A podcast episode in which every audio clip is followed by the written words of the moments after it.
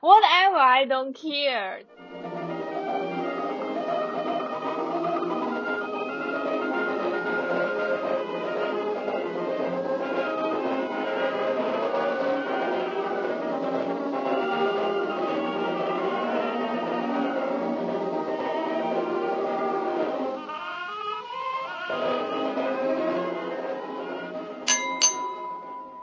大家好，这里是马上睡醒电台，我是素颜了一年多的阿哲，我是你不说我瘦，我也知道我瘦的锤子，我是有轻度外貌焦虑的老天。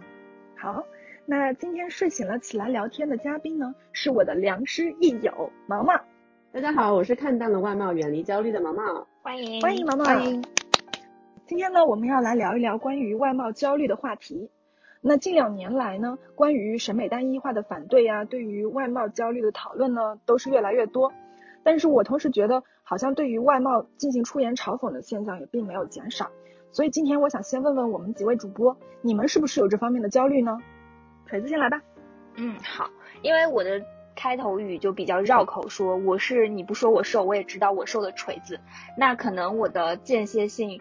呃，外貌焦虑体现于我的身材焦虑，就是不同于大家有有点凡尔赛了，但是我是属于那种偏瘦型人格。嗯，这两年还好一点，前两年可能就是，呃，大家一看就会觉得有点营养不良，就基本上每个人跟我打招呼。就会说到你怎么这么瘦啊？你是不是天天不吃饭呀？这种，嗯，然后刚开始说一两句就倒还好，但是如果每个人都这样说，其实对我来说，可能默默的就形成了一种压力，就会觉得我的身体是不是真的有什么问题？所以我的焦虑可能主要体现在这一点上。但其实你不是我认识的第一个有这种焦虑的，还有我有认识一些朋友，就是因为太瘦了，认为自己是体位不良嘛，对，然后就去找中医啊什么的，就是女性可能更。会去啊主动出击去解决这个问题一点，因为比 比较熟悉这方面的焦虑。对，男性的话，其实对于呃偏瘦的这个身材焦虑其实是更严重的，我觉得。老田呢？老田其实刚才在开头的时候也说到了，其实我觉得就是有点为赋新词强说愁的意思。嗯，其实就是我觉得目前应该最大的一个焦虑是来自于年龄的一个压力吧。嗯，就是觉得好像之前和之前相比，现在的精力也好，然后包括你的体力也好，包括你的外貌上还是有会有一些改变吧。所以，与其说是来自容貌的一个外貌的一个焦虑，呃，其实真正意义上来说，我觉得还是来自于年龄的一个压力吧。对，你是说来自于年龄导致的外貌的变化，外貌变化的结果？对对，是这样一个意思。嗯，是衰老方面的吗？对 小心翼翼的问我，是的，是的，我觉得是是有这方面的那个什么。那其实我好像也有，就是虽然我没有很嗯怎么说呢，很激进的去做一些改善，或者说是疯狂采购一堆高级保养品，但是我也会嗯在看到出现细纹的时候，嗯长长的感叹一下，叹一口气之类的。对。那毛毛呢？嗯，我的感觉是，其实我自己还是一个就是比较敏感，然后会很在意别人评价的一个人。所以在我来荷兰之前，我经常会有这样或者那样的焦虑，比如说我这样做或者那样做，甚至是左脚还是右脚进教室这个事情有没有可能会被别人就是去 judge，我都会有一点点焦虑，会不会我做的不好，人家就说我。然后，嗯，如果真的要说是外貌的焦虑的话，我其实在青少年阶段比较焦虑的点是我的上围比较丰满，这个就是嗯家族遗传的，所以发育的比别的女孩子要好一点，明显一点。所以有的时候，特别是到了夏天，就是同学会拿来开玩笑，就是没有恶意，但是有人不停的在你耳边拿这个指指点点，就是在那边开玩笑的话，其实心里还蛮不舒服的。是的，嗯，我觉得像这种。焦虑的感觉，在我来到荷兰之后，各个方面的焦虑都会少了一些，因为我觉得确实在两个不同的国家，大家习惯会不太一样。因为中国人比较喜欢大家凑在一块儿，有个小圈子，大家就是很紧密，会以关心的方式去评价，会说一些话。但是有时候真的有点 too much。但是在荷兰的话，大家的关系会疏远一点，就是会跑过来说，哦，嘿，你的上围很凶很丰满，就是不会有人真的跑过来总是来说，或者就是很明显的盯着你看。所以我就会觉得整个人会自在一点，好像就是少了一些这样子的评价之后，我的心情会放松一点。其实毛毛说到的这个现象真的蛮有意思的，因为我之前嗯看到过一对嗯是美国博主，但是他们嗯在台湾就是读书和传教，他们中文说的特别好。他们曾经提到过一点，就是说因为那个女孩刚到台湾的时候就被台湾的那个夜排档吸引，然后长胖了好多。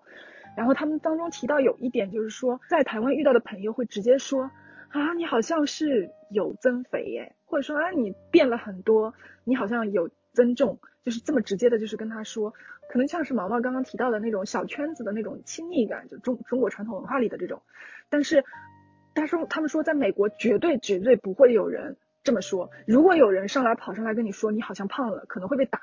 嗯，对我我能够感受得到，其实在中国的时候，大家可能并不是说真的是恶意想要霸凌你或者怎么样，大家只是觉得哦天呐，大家都是就是很瘦很柴的这个年纪，就是你看着跟大家好不一样，大家就很喜欢拿出来做谈资，就是没有恶意，但是给人的心理压力真的会很大，因为我不知道该如何做回应，我难道说哎呀这个嗯怎么怎么的是是假的吗？那也不可能吧。嗯，对，其实也是怎么说呢，就是刚刚你们提到了。很可能外貌焦虑的来源就是出于，嗯，外在的一些评价和压力。对，太在意外外界的评价了这一点，可能反而对于欧美国家，由于他们非常严格的遵守了我不评价的这个原则，所以反而没有这个焦虑了呢。对，啊，当然他们也是有的了啊，当然也是有的。就是我会感觉他们这种焦虑出现的方式和。嗯，在中国这个情况会比较不一样，就像刚刚阿哲说到的，这边人会有个焦虑。我其实有跟周围的朋友聊过，特别巧，我有两个小姐妹，她们的呃男朋友都是荷兰人，然后我问他们，你们的男朋友会有外貌焦虑这个情况吗？然后他们都很不约而同的都提到了说会怕头秃。啊，对对对对对，非常意外。我相信中国人也是会怕头秃的。但是在呃欧洲，其实头秃的情况会更加明显，就是 M 秃、地中海这些就很常见，是在他们 对他们基因里面很常出现这样子的情况，而且年纪轻轻就秃了。嗯。但是，嗯，我这两位姐妹的男朋友到目前为止三十岁左右了，也没有出现这个症状，但是他们就会很焦虑，很怕自己有一天会秃，就也没有人去说，但他自己就会觉得，嗯，周围的人有人秃了，我会不会也会秃？那我就觉得，哦，这个秃了不是很好看，感觉是不是一种嗯缺陷啊，或者怎么样？但是这个可能就是不一样的，在于它不是来源于像刚才我们说的，呃，外界对他的一个评价，而是来自于自身产生的一种焦虑。我觉得还是来自于外界的，因为。嗯，他有一个社会主流或者说是社会默认的一个审美标准在那里，审美标准在那里。嗯，他可他还是觉得说，呃，秃啦或者是怎样的是不好看的，是会被别人偷偷摸摸指指点点的。对，其实这点就可以说到，呃，我们说的这个核心的话题就是对于这个审美、大众审美或者说审美的标准。就为什么我会有外貌焦虑？可能就是我们对自己的焦虑产生于呃大众审美的一个比较，然后焦虑是因为和大众审美有一定的偏差，可能是因为这个原因。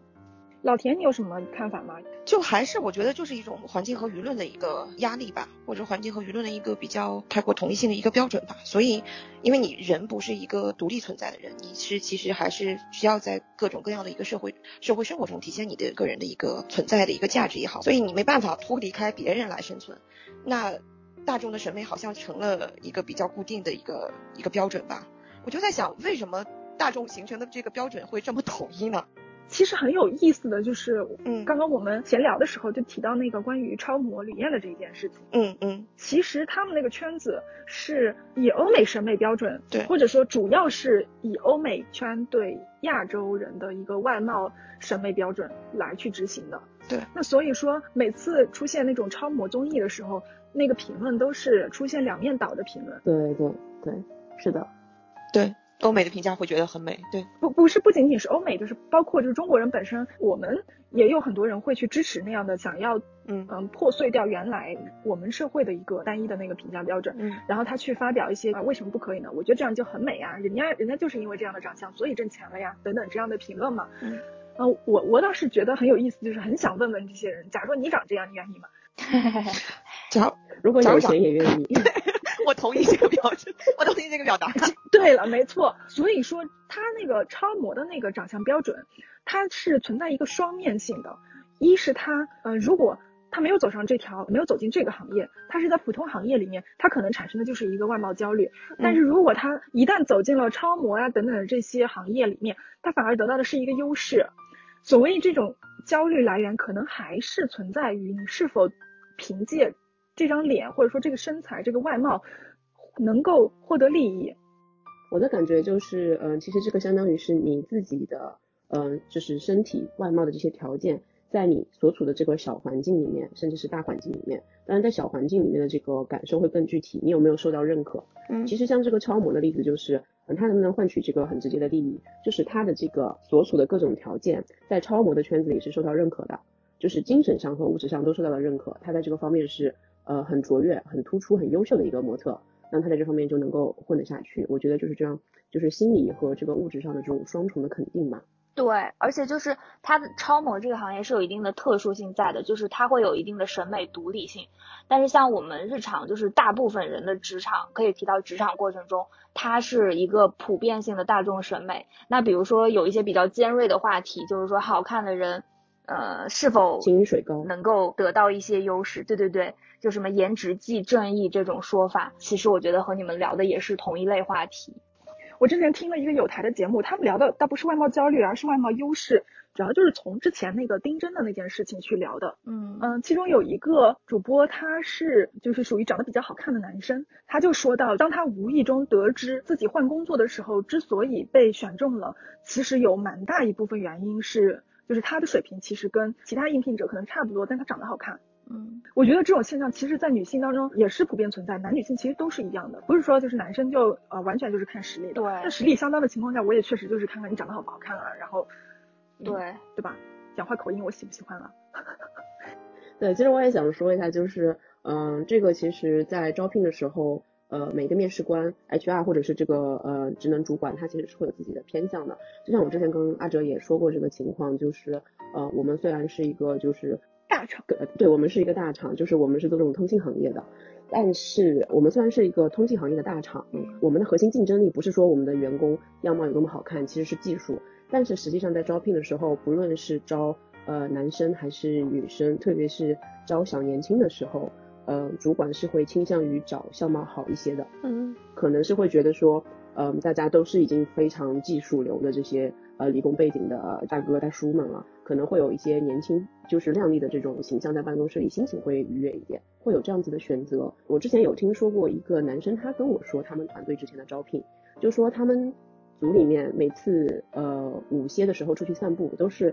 一排一米八的大高个儿，身材都特别好，这就是哇哦，对，就是一道亮丽的风景线。他们的主管就是喜欢这一口的，难道说一米八以下的工作能力就不行吗？也不是，但他就喜欢招个高的、腿长的，而且人家就是一组都是男的，人家人家应该也是爱好女啊，就是只是觉得组里面大家都这样的话，会显得精神风貌会比较好，自己心情也好。对，那其实挺有意思的。你想，就是实际上就是有话语权的人，或者说是手里握着资源的人，他是对这个标准是有话语权的。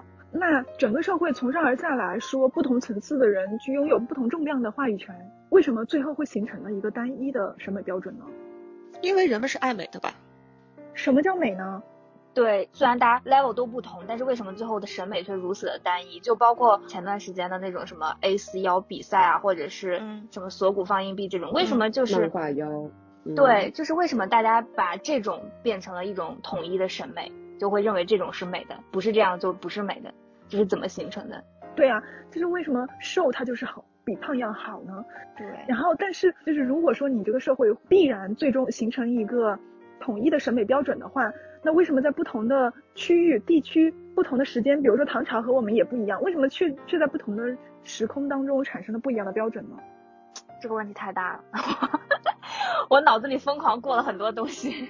对，其实这个这个我之前其实有想过这个事情，就是我们所谓的审美单一，真的有我们想象的那么单一吗？嗯，可能没有的。我们现在接受信息的这个主要来源，其实就是嗯，好比说我是我是九一年生，我九零后，从我这个呃生长的历程来看，比如说小时候是看电视，嗯，长大了之后呢，逐渐变这个网络，嗯，从电脑到手机，嗯，那其实。我们这两年接收到很多的信息，都是通过这种什么呃，比如说是什么微博、豆瓣、知乎这样子的平台往上推的。然后呢，我们看到的就是网络上的照片或者视频。有一个网友他说了一点，我觉得是有道理的，就是实际上你在这些平台上比较瘦、比较白、脸比较小的人，看起来会比较上镜。嗯，对，这个是真的。然后，如果说你在正常生活中，你让一个就是比如说像我们同龄的男生择偶去选的话，嗯，他是会选一个真的特别瘦到平面的一个人，还是会选择一个身上稍微有一点点肉的女孩子，其实可能会选择稍微丰满一点点，但是不至于肥胖的那一位。嗯，但是这位在生活中可能比较 popular 的这个略微丰满的这个女性，可能呃，我中国人的审美还是这种温婉甜美的这种，可能会比较受欢迎。我个人的推测啊，嗯。嗯，那这样子的女生，她真的放到这种呃平台上去让他做明星、做模特，他上镜嘛？那可能真的没有瘦的那些人上镜。所以从我们信息来源的角度来说，我们会有一种感觉，现在主流的就是这种非常可怕的，就是白又瘦。嗯，对。而且这个东西一旦传播开之后，大家都会有一种感觉，现在所有的主流就是这样的。但是其实你回到生活中去看，大家其实还是跟普普通通的人在一起，互相欣赏，互相做朋友。对。但我觉得你这个说法还是有一点点夸张了。我们实际生活当中真实去追求 A 四腰的人。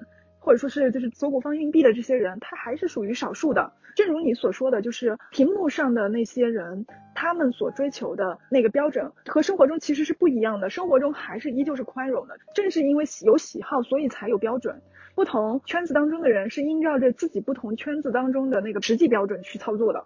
嗯，但我觉得毛毛说的很有意思的一点就是他提到“上镜”这个词，其实我有一个感触就是。感觉我们这个时代，由于自媒体的过度发展，它可能逐渐的变成了一个就是要求人人好看的时代。就是包括一些 P 图软件、美颜相机，就如此的夸张的话，嗯，可能就是包括每个人发自拍到呃社交媒体上，又要把腿拉长，又要把脸上的斑点、皱纹全部。磨皮掉，可能就是人们对于这个上镜的要求有点过于高了。然后，但真实生活中，就像阿哲说的，其实人人都是普通人，但是往往呃，就像我们的主题外貌焦虑，可能就存在于一个网上的虚拟的自己和现实生活中这个普通感的一个落差，往往也会产生焦虑。对对，我觉得是。我觉得这个所谓的焦虑的产生，还是在于你这个标准可能是存在的，其实它存在。与否都无所谓，但是你自己对你自己与这个标准的距离是否接纳，这是最关键的。嗯，就比如说我，我有一个好朋友，他很瘦，他是属于那种就是恰到好处更瘦一点的那种瘦。嗯呃，我觉得他可能跟锤子是差不多瘦了，但是他就对自己要求很高，就是说他既然已经是属于那种大家都很羡慕的那种瘦了，他就很想保持，所以他一旦加那么一公斤、半公斤的，他就要减。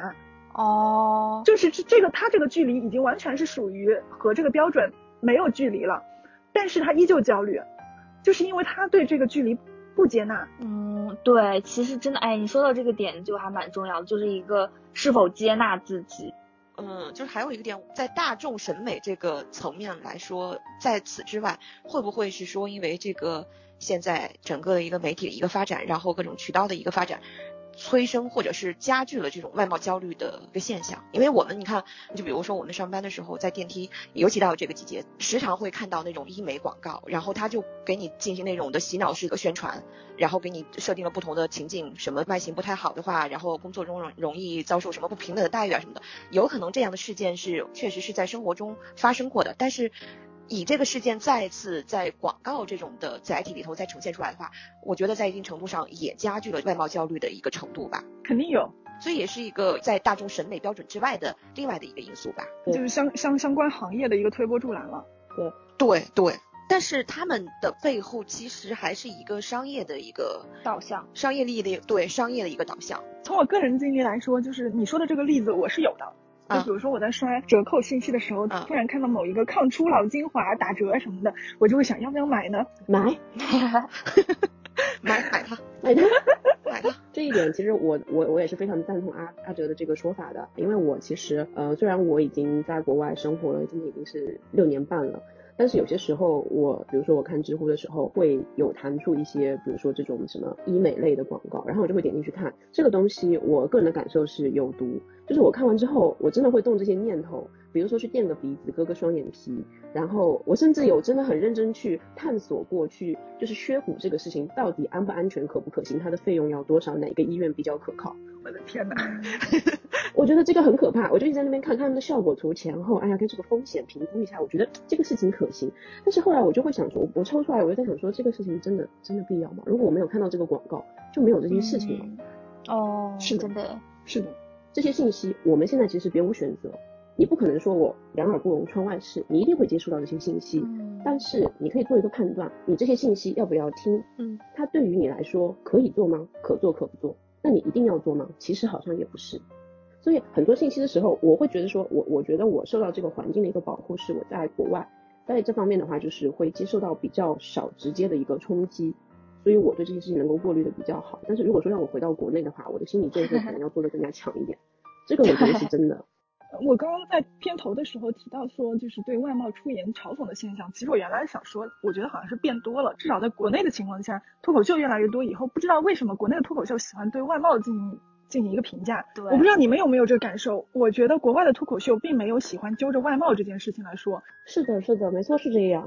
就是这个说明这是我们我们的文化背景下的一个痛点，嗯，就是很在意外贸。为什么只有我们就也不能说只有吧？就是我为什么我们的文化会这么在意外貌这件事情呢？别的文化也有可能，我跟毛毛在欧洲感受不是特别明确，但是你要知道，其实美国的这个整容啊，还有化妆啊、减肥啊什么，也是非常严重的，也很夸张的。嗯，对对对，但是它是一个相比较而言重，但是这个嘲讽，它确实在美国也没有拿外貌进行嘲讽的。其实我我能想到一个答案，就是呃，我有在朋友圈征集，就是有没有外貌焦虑这件事情，以及为什么会产生外貌焦虑。然后有一个女生的回答是我万万没有想到的，她说了一句话说。一部分人有外貌焦虑，是因为他们在关注外貌之外，就创造不出其他价值。这句话说的是有点犀利以及有点狠，但是延伸到你这个为什么中国脱口秀会对外貌这一点上揪的特别狠？嗯，其实说敏感一点，有可能是因为他在这之外能谈的话题比较少，内容上的限制，就他能的话能吐槽的事情太少了，他就只能吐槽一些有的没得的，但是又是很多人痛点的。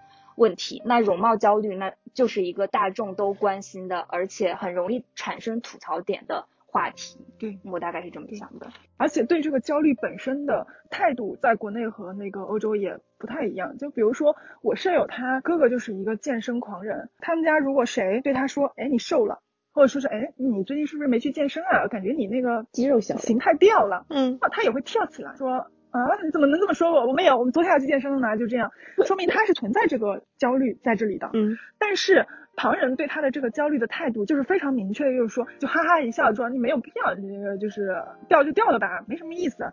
喜欢的话你再健健身健回来，不喜欢的话就拉倒。所以就是他们他们的态度相对来说还是我刚刚说的那个是宽容的。对，刚刚提到了呃锤子那个朋友说的，除了除了外貌上的价值以外。别的价值不足以让他支撑他的那个自信啊，或者怎么样？其实我觉得是非常对的。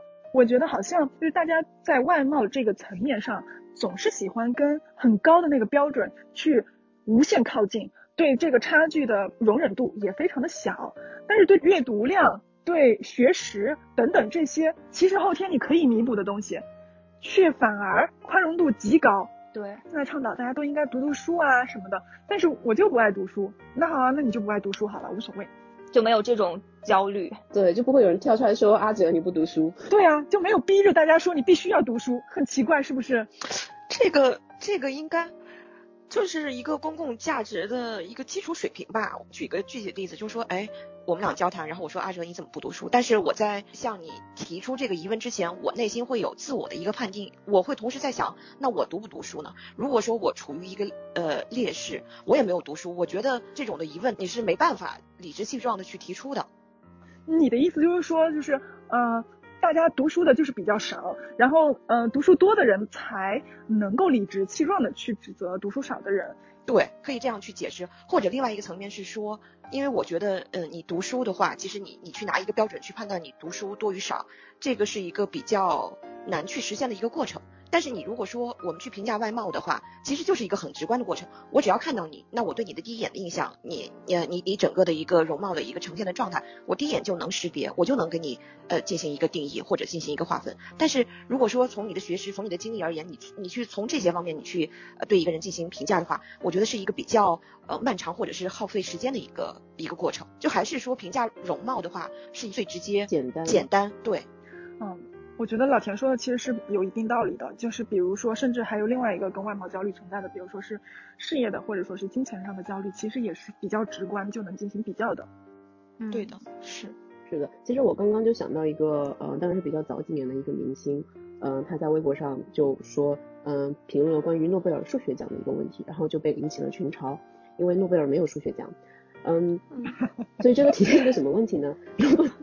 很尴尬。对，这个是还蛮有名的一个明星，就是前几年的事情。这个体现一个什么问题呢？如果说你长得不好看，你嗯 P P 图整一整，这个事情还是比较好操作的。但是如果你不知道诺贝尔有什么奖的话，你可能真的得补很多的功课，而且无从下手，这个难度真的会非常高。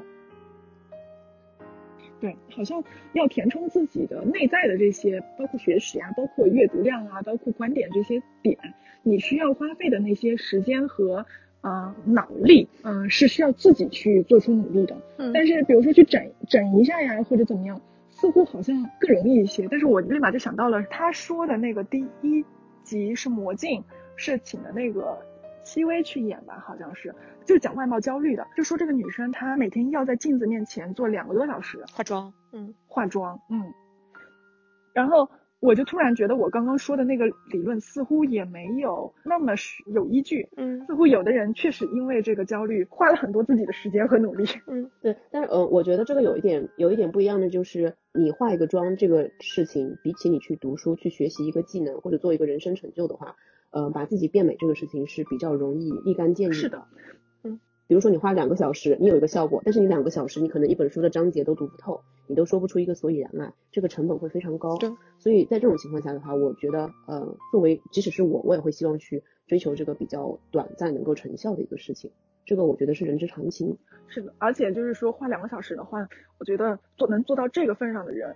很是极少的，能做到这个份上的人，其实他对应的可能是花很长时间去读书的那些，就是不是两个小时两个小时那么对等的。就像你说的，就是因为它的见效速度不一样。对，我突然想到，呃，很早以前我曾经觉得，为什么大家健身不是健身呢？就是我理解的健身是那种为了自己健康的身体去努力。对，但是我觉得近两年的健身已经走入了一个极端的歪魔邪道里。就似乎长长一些巨型的肌肉，男生来说巨型的肌肉，女生一定要建出一个翘臀，建出一个呃蜜桃臀、马甲线、马甲线，对吧？那才叫健身。我觉得，我觉得这个道理在我这里是不成立的。换句话说，每个人的追求不一样，你愿意在体力和意志力上进行一个获胜是 OK 的，但是也有人愿意坐在那里读十个小时的书，他可能做不到举那几公斤的铁，但是你可能做不到坐在那里读十个小时书。在，但是在这两者当中，依旧存在一个见效快慢。其实就是你健身这个事情，你健身这个事情是可以拍照拿来 show off，然后给大家展现的。但是你读书这个事情其实很难展现，一般人会觉得你这个文这个人反而变得文绉绉的不好相处。我觉得这归根到底，其实就不管是容貌还是嗯生活习惯上的一些呃，就只要是产生焦虑，肯定就是和外界的一个比较。回到那个我开头那个瘦，我为什么现在没有这个？呃，身材焦虑的，就是因为我逐渐不在乎别人对我的一个评价，然后这个焦虑就随之消失了。嗯，对，就我觉得就是刚才阿哲说那个例子，其实也也是一个方面吧。但我觉得就是，那你这个行为的背后，你真正嗯想要满足的对象是谁？对，动机是是什么？如果说这个过程中你想满足的对象是自我，那我觉得这个过程中是完全没有焦虑而言的。但如果说你只是为了取悦外界的外界，或者是获得一些别人的评价。那这个过程就永远都会焦虑。对对，那再来看锤子，其实他已经就是达到了这样一个 超脱的一个状态。对，所以我觉得还是一个对象吧。哎，这个说法说的特别特别多。现在就是说，如果说你这个外貌焦虑是因为为了满足别人，嗯，你如果说有一个特定的人。那还好说，这个非常明显。但如果说你其实说不出一个特定的人，嗯，其实跟你内心是否满足是一样的。嗯，就是说内心可能就是说，你说我自己就想要长成，比如说有一个翘臀，或者说是我就是想要把我的鼻子隆起来，这是为了满足我自己开心。但是背后的那个驱动力依旧是产生于这个外界的评价。对，这个与外界设定的标准之间的距离所带给你的焦虑，嗯，其实是一样的。嗯，就包括呃，之前问朋友有没有外貌焦虑，她她是一个长得很好看的女生，但她就说还是有。然后我说那你焦虑啥？她就说希望自己变得更好看，而且更好看。对，而且就是根源，她说可能其实是内心深处的一种不自信。那其实别人问我，我其实经常夸我身边的女生长得好看。那我觉得。一方面是我真的觉得他们有各自有各自的美，另一方面就是我会觉得，呃，自信所产生的那种气场，就包括我觉得阿哲非常有魅力。突然彩虹系，就是我也觉得猝不及防，就是自信产生的那种呃，气场会让我觉得非常迷人，而且我之之前有读到过一个理论，说性格和外貌之间是有相关性影响的，就它不是一个因果关系，它但是它相互之间是有相关性影响的。嗯，所谓的相由心生吧，其实有可能也会有这方面的道理在，所以希望就是 广大的人们就是更加自信一点，有可能哦所散发出来的魅力会更多一点吧。嗯，对，嗯。我觉得这个差不多就可以总结了。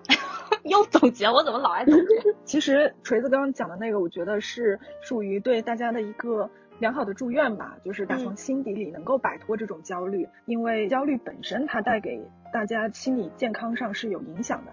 所以我们还是觉得，如果你想要变得好看，不是一个有问题的事情。但是如果说已经到了产生强烈焦虑的情况的话，可能还是不是那么健康了。嗯嗯，好。那我们今天就聊到这里吧。好的，好嘞。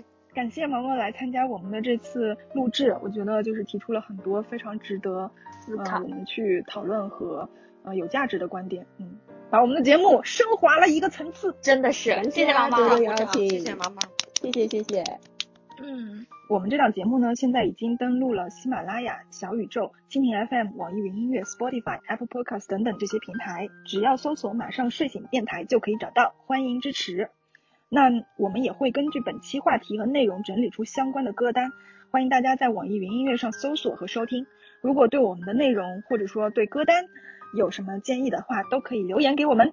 嗯，感谢大家陪我们度过这段时光，就这样啦，谢谢大家，拜拜，拜拜，拜拜，下期再见。